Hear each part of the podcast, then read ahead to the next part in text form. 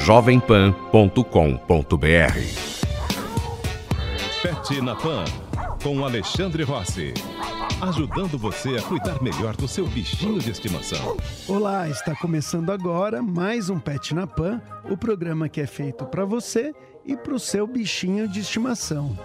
E no programa de hoje nós vamos falar sobre os custos de se ter um pet e o extermínio de cães promovido pela Prefeitura de Garaci, na Paraíba.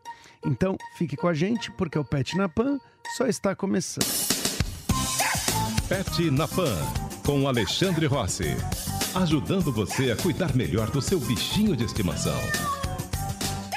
A gente sabe que ter um pet é tudo de bom.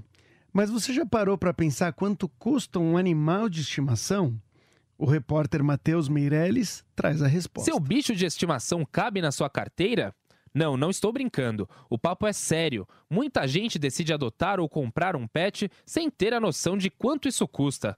Eu, por exemplo, adotei recentemente um cão da raça Border Collie, o Lupin, e de repente uma demanda imensa surgiu. Sorte que eu estava preparado. De cara, pensei no que seria o bem-estar dele e comprei ração, caminha, tapete higiênico, brinquedos, pasta e escova de dentes. Também gastei com escova para os pelos, colônia, etc. E aí, quando levei no veterinário, veio a surpresa. Ainda tinham gastos com vacinas e castração. No meu caso, deu tudo certo, eu meio que já estava preparado para esses gastos, mas muita gente não tem noção de que ter um pet demanda um certo investimento. A doutora Carla Marques, veterinária da Rede Pets, alerta ainda para outros gastos importantes para o bem-estar do seu bichinho. Hoje em dia também existem até planos de saúde para o pet, né? Que também pode ajudar nesses imprevistos com, com o veterinário mas tem que tomar bastante cuidado. Né? Gato, se você for adquirir um gato, o ideal é que seu apartamento seja telado, para que ele não caia, venha se machucar e acaba tendo alguns custos com cirurgia, uh, enfim, é, isso tem que estar bem previsto. De repente, fazer uma poupança para o pet também. A veterinária Carla Marques, da Rede Pets, afirmou também que existem organizações que realizam alguns serviços, como consulta e vacinação, sem custos. Para Vanessa Ferraz, diretora clínica da Strix Veterinária Especializada, as mudanças nas relações com os animais contribuíram para a longevidade deles. Mas é super importante mesmo a gente se planejar, como para tudo nessa vida. Quando a gente tem um, um filho humano, é, você se planeja, você sabe quanto gasto você vai ter de, de pediatra, você é, se organiza para poder é, suprir isso. E para os cães, eu acho que as pessoas cada vez mais estão percebendo a necessidade de se organizarem também, ah, sabendo que tem custos com veterinário, porque é, eles, infelizmente, eles também ficam doentes, eles também sofrem acidentes, eles também podem ah, ter emergências ou situações inesperadas. Né? Mas com certeza a, a perspectiva, a visão que as pessoas têm é muito diferente. Antigamente o cachorro era muito comum o cachorro que ele já chegava com uma doença tão avançada que a gente não conseguia se tratar, por exemplo, 15 anos atrás. Hoje em dia isso não acontece mais com tanta frequência, né? As pessoas têm um convívio muito mais próximo, elas percebem que alguma coisa está errada muito antes. Vanessa Ferraz acredita que um animal saudável deve gastar por ano com consultas, vacinas e higiene cerca de dois mil reais, sem contar emergências. Uma cirurgia de alta complexidade pode chegar a seis mil reais. Óbvio que ninguém espera passar por isso com um novo ente da família, mas por isso mesmo é muito importante se preparar para oferecer o melhor ao seu pet. Ah, gostaria de fazer dois comentários aqui sobre a matéria. Eu concordo, claro que a gente tem que se preparar.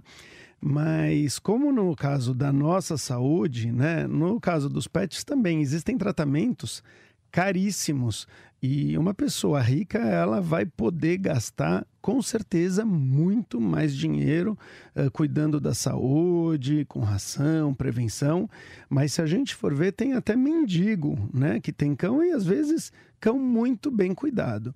Então eu acho que o importante mesmo é ter o, o, o carinho aí e a dedicação para cuidar bem uh, do animal, né? Não é uma questão só de se ter dinheiro. E a outra coisa que eu gosto de, de pensar uh, é não só o quanto eles gastam, mas o quanto eles nos economizam. Então, por exemplo, a gente sabe que conviver com animal de estimação deixa a gente mais feliz, a gente faz mais exercício e com isso a gente fica mais saudável. Contanto, a gente gasta menos dinheiro com remédio, às vezes com uma terapia, porque você tem uma companhia, né? Com remédios para dormir melhor. Já descobriram que quem tem um cão muitas vezes se sente menos sozinho, principalmente na hora de dormir. Então, é uma, é uma coisa complexa que eu acho que só o custo não deve fazer com que a gente não pense em adquirir e de principalmente adotar um cão porque muitas vezes o cão ele está vivendo uma vida muito pior num abrigo do que uma vida que você pode dar para ele mesmo sem grandes luxos. Pet na Pan com Alexandre Rossi, ajudando você a cuidar melhor do seu bichinho de estimação. Denúncias de maus tratos a corujas em shopping de São Paulo reacendem debate sobre decisão do STJ que retirou a obrigatoriedade da presença de médicos veterinários em exposições e pet shops. Confira o destaque do repórter Murilo Pavinho. Nos últimos dias, nós acompanhamos a repercussão das denúncias de maus tratos a animais silvestres proferidas contra os organizadores da exposição Casa dos Bruxos, realizada em um shopping aqui de São Paulo. O evento mantinha corujas à disposição do público para apreciação. Segundo os visitantes, os animais estavam com as patas amarradas para que os interessados tivessem a chance de tirar fotos.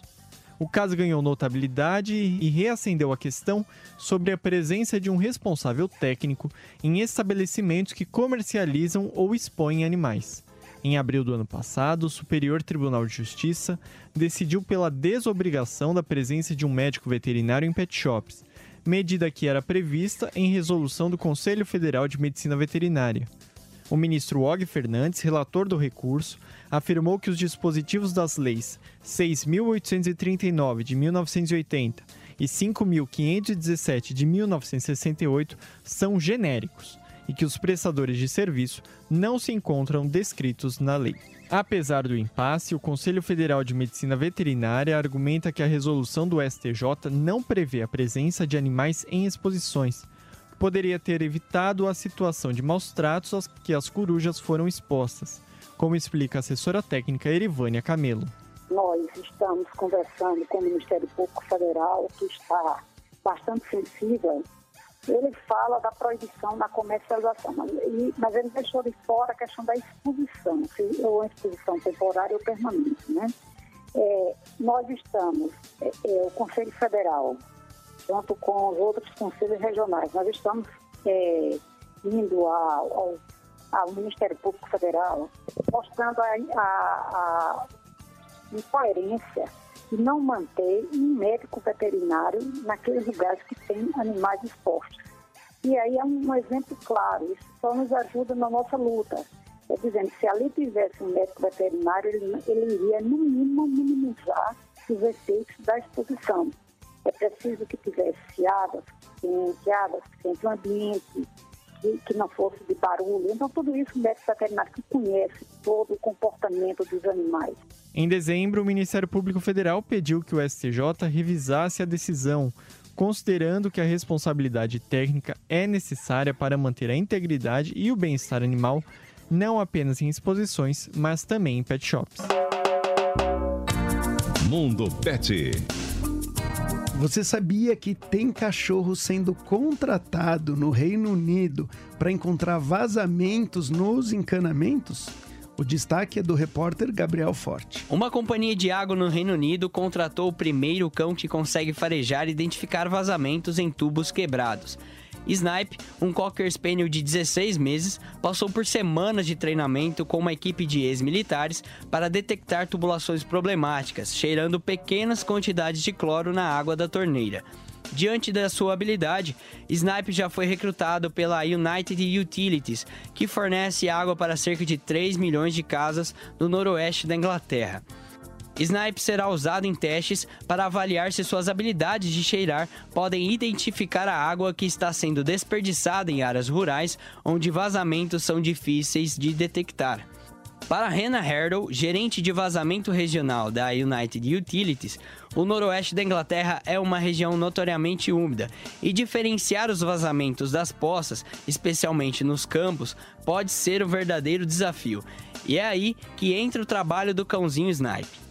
De acordo com Ross Stephenson, dono do animal, Snipe começou a ser treinado desde o final do ano passado. Ross passou a colocar pequenos níveis de cloro em recipientes com água para acostumar o cachorro a sentir a variação do cheiro, cada vez mais intenso. Com isso, Snipe passou a entender que o odor mais forte é aquele que se espera que ele encontre. Cada acerto é recompensado com uma bola de tênis. A United Utilities é responsável por uma rede de 42 mil quilômetros de tubos, repara cerca de 27 mil vazamentos por ano, com uma equipe de 140 funcionários, usando drones de alta tecnologia, câmera e equipamentos de detecção de som. E agora seu novo recruta, Snipe. Hannah Herdle garante que Snipe será um recurso valioso para toda a equipe. Ah, muito legal. E, e para quem nunca trabalhou com esses cães, é impressionante o quanto eles gostam disso. Para eles é uma brincadeira, é como se as pessoas estivessem brincando com ele durante, uh, durante o trabalho, que muitas vezes eles podem fazer por horas seguidas, né? Claro que vão deixar ele descansar e tudo mais. O grande interesse do cachorro é achar para poder ganhar a bolinha e, e brincar. E, e tem gente que pode estar tá achando assim, pô, será que essa coisa tem sentido? Pode funcionar? Eu vi uma vez um trabalho que é feito para achar cadáveres né, de, de, de, pessoas, pessoas que morreram e afundaram em, em lagos, e eles levam os cachorros no barco e o cachorro vai cheirando a superfície da água. Aonde ele para, onde ele indica que tem o cheiro ali do, do de um, de um ser humano debaixo d'água, aí eles mandam os mergulhadores bem nesse ponto. E aí as pessoas pensam, como que ele consegue né, sentir o cheiro se tem toda a água no, no meio? É que uh, pequenas uh, bolinhas né, de, de ar principalmente ali da, da fermentação que acontece, elas vão subindo e elas estouram na superfície. Então, na superfície fica um pouco do cheiro. É claro que com a corrente do, se tiver alguma corrente, tudo pode mudar um pouco o lugar das bolinhas, mas pelo menos você tem uma ideia de onde vai estar. Tá. E acredito que a mesma coisa possa ser feita aí com tubulações que podem estar aí a vários metros uh, debaixo da terra. Pet na Pan, com Alexandre Rossi. Ajudando você a cuidar melhor do seu bichinho de estimação. Senador de Santa Catarina será investigado pela PGR sobre o suposto recebimento de mais de 11 milhões em Caixa 2. O senador Paulo Bauer, do PSDB de Santa Catarina, será investigado pela Procuradoria-Geral da República sobre o suposto recebimento de 11 milhões e meio de reais não declarados para a campanha eleitoral de 2014, quando concorreu ao governo do estado de Santa Catarina. A abertura do inquérito foi autorizada pelo ministro ministro do Supremo Tribunal Federal, Edson Fachin. A decisão foi embasada na delação do ex-executivo da empresa Hipermarcas, Nelson José de Mello, no inquérito contra o presidente do Senado, Eunício de Oliveira. Agora, a PGR fará uma investigação específica para depois decidir se apresenta a denúncia contra o senador catarinense. Paulo Bauer enviou uma nota oficial dizendo que defende que a justiça cumpra o seu papel e que os órgãos de investigação realizem com isenção e liberdade total o trabalho que a Constituição Federal lhes atribuiu. Diz que foi surpreendido e não tem conhecimento do teor do despacho e do processo, mas afirmou que em 2013 não era candidato e nem realizava ações para se tornar candidato no ano seguinte. O Tucano afirmou também que não há nenhuma irregularidade em suas contas da campanha na eleição de 2014 e que está à disposição da Justiça para esclarecer eventuais dúvidas. A Comissão Executiva Estadual do PSDB de Santa Catarina, através do deputado Marcos Vieira, também emitiu uma nota manifestando total confiança no senador. A Comissão Executiva Estadual do PSDB mantém inalterado o propósito de ter candidato ao governo do estado em 2018. O senador é, inclusive, um dos pré-candidatos do partido ao cargo executivo em Santa Catarina. Lene Junsec para a rede Jovem Pan. Pet na Pan, com Alexandre Rossi. Ajudando você a cuidar melhor do seu bichinho de estimação. Mais de 30 cães foram mortos pela Prefeitura de Garaci, no sertão da Paraíba, nessa semana. Segundo a Secretaria de Saúde do município, os animais estavam abandonados, apresentando um perfil violento, expondo a população a doenças. O Ministério Público do Estado investiga o caso.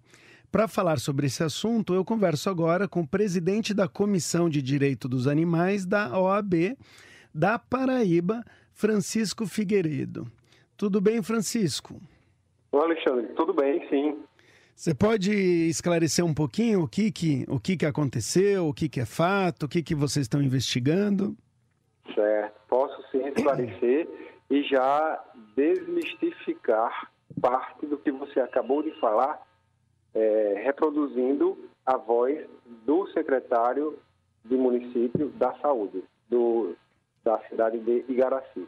Na verdade, foram aproximadamente 50 animais mortos, ao que tudo indica, é a nossa primeira informação, pois estivemos lá no local e vimos muito sangue espalhado na parede e tal. Então, eles foram mortos à paulada, sob a justificativa de que eles estavam subnutridos, de que eles estavam é, com doenças, é, sob as mais variadas justificativas. E que o município não tinha nem canil nem CCZ, Centro de Controle de Zoonose. Então, restava para eles matar.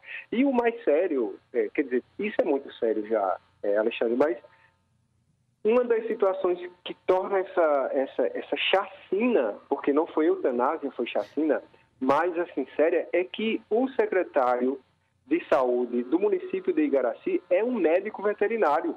Imaginem só. Então, é, foram mortos não só animais de rua, como animais sãos de rua e sãos também das casas lá de Garaci, que os tutores moravam com esses animais e foram abordados pelo secretário pedindo que para levar o, animal porque ia fazer um tratamento nele ou uma vacina, algo assim, sob esse pretexto. Meu Deus. É, pois é, o certo é que dizimaram os animais e já com data marcada para a próxima chacina. Agora, assim, é, o Ministério, nós, da Comissão de Direito Animal da OAB Paraíba, estivemos, estivemos, melhor dizendo, presentes lá e, e, acompanhando, fizemos a denúncia já junto à delegacia, junto à promotoria, e a promotoria foi extremamente diligente, e o delegado também. Já foram lá no local, fizeram a perícia, estamos aguardando o resultado da perícia, Inclusive, coletaram amostra de sangue é, no, no, local da chacina, que, do, do, sangue respingado nas paredes, enfim, é, essa mesma equipe que fez foi até o lixão, o lixão da cidade, pois o prefeito e ou o secretário, porque já que é, ambos estão na gestão, eles mandaram enterrar os animais no lixão para esconder, quando eles viram o alarde que foi, que foi dado né, pela, pela mídia e com razão, claro, temos que alardear para que isso tudo venha à tona, eles sejam os responsáveis, recebam as penas devidas e que a população comece, Alexandre, a tomar ciência e consciência do grau de sensibilidade dos animais e que os animais têm os mesmos direitos que nós no que diz respeito ao direito à vida, sem distinção. O direito à vida que Alexandre tem, que Francisco tem de viver, é o mesmo que o gato, que o cachorro, que a vaca, que o javali, enfim. Então, é, é, essa é a situação e nós nos encontramos é, neste pé. Francisco, essa, essa chacina, ela foi observada? Tem, tem testemunhas que chegaram a ver uh, isso acontecendo? Como que está essa então, investigação? Então, é, ao que tudo indica, é, tem testemunha, porque nós temos vídeos, né? Tem vídeos, tem fotos, é, tem testemunhas. É, o Ministério Público diligentemente oficiou o prefeito, oficiou o prefeito ainda no dia de ontem, sugerindo a exoneração imediata do secretário municipal de saúde, oficiou também é, o delegado solicitando que ele abra o inquérito policial e o próprio Ministério Público já abriu o inquérito administrativo, o inquérito civil, perdão. Então são é, investigações, mais de uma investigação é, para em razão do mesmo fato e além disso o órgão ministerial foi tão providente que já mandou um ofício para o Conselho Regional de Medicina Veterinária da Paraíba, com os vídeos, com as fotos, com os depoimentos, e já solicitando a abertura de um, de um processo de ética em face desse veterinário. Nossa, isso é realmente, realmente me impressiona, né? A, a, uhum. Eh, me parece, pelo que, que, que, que o senhor está me descrevendo, parece que é uma coisa ligada aí a uma, uma, uma, uma maldade, né? Porque pega animais aí que têm donos, inclusive, e, e, e, foram mortos aí a paulada. Uh, é, e outra, e não, é, e não é, Alexandre, toda doença que autoriza o animal a ser eutanasiado. Não é chacinado, por assim dizer, é eutanasiado.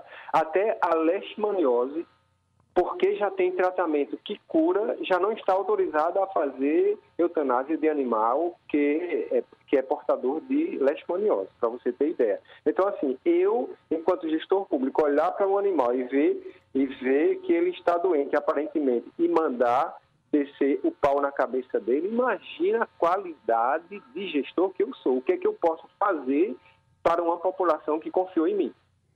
Sim, sim.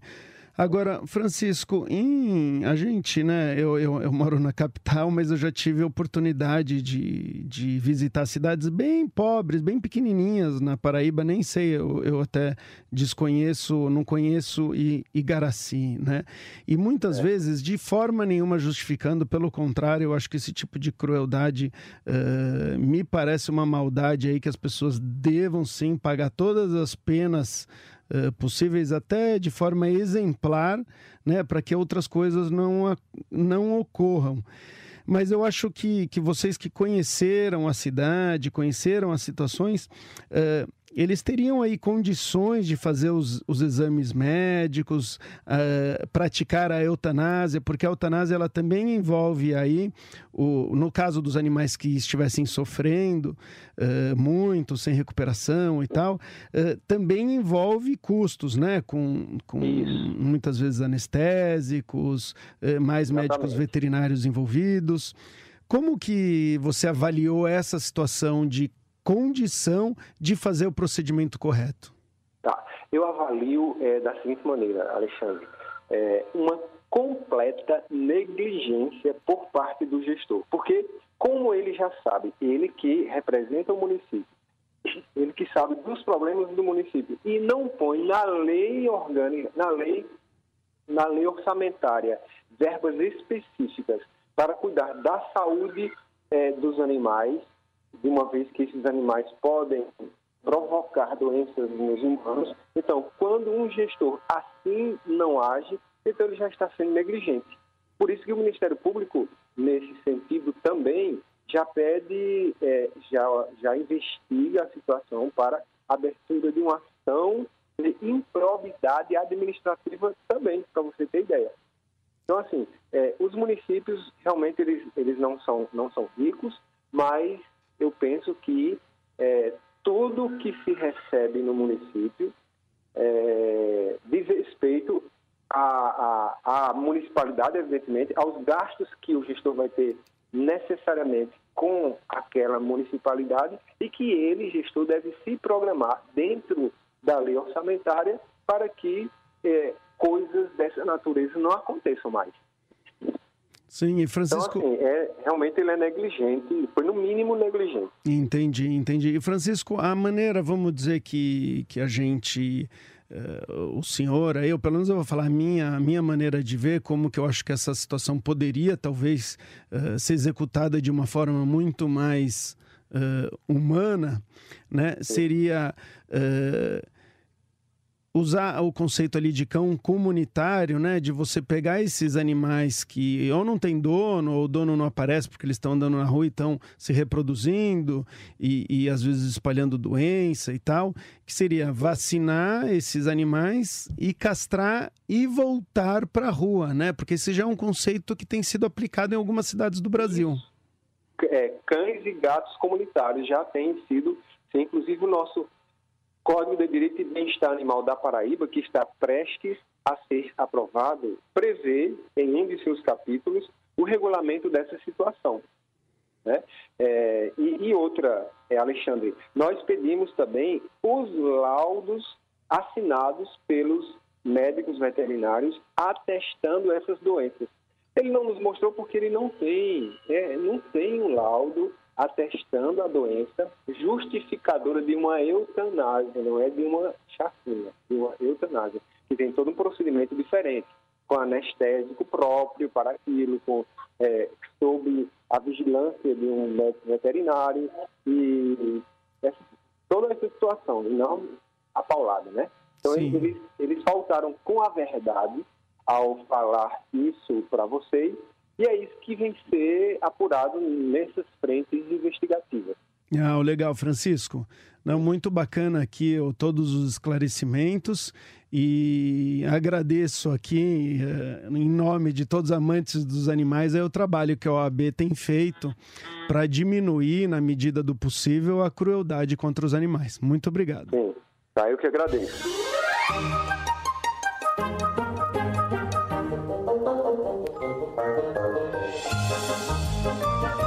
Pet na Pan de hoje acabou, mas domingo que vem a gente volta com muito mais novidades. Confira também as reapresentações do programa, que acontecem às terças-feiras, às duas e meia da manhã, e às sextas-feiras, às onze da noite. Semana que vem a gente volta. Até mais. Pet na Pan, com Alexandre Rossi. Ajudando você a cuidar melhor do seu bichinho de estimação. Hashtag partiu pra cima.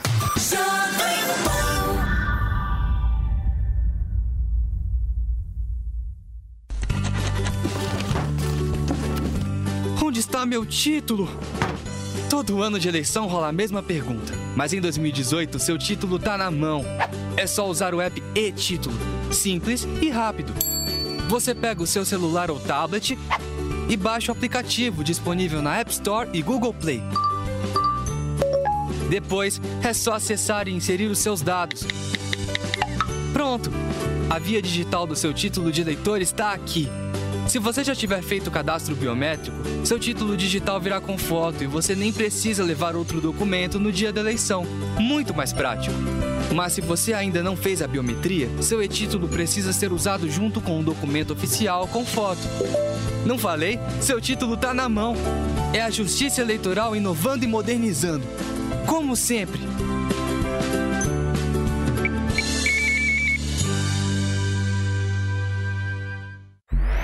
Agora você tem um novo espaço para denunciar e cobrar solução para os problemas da cidade.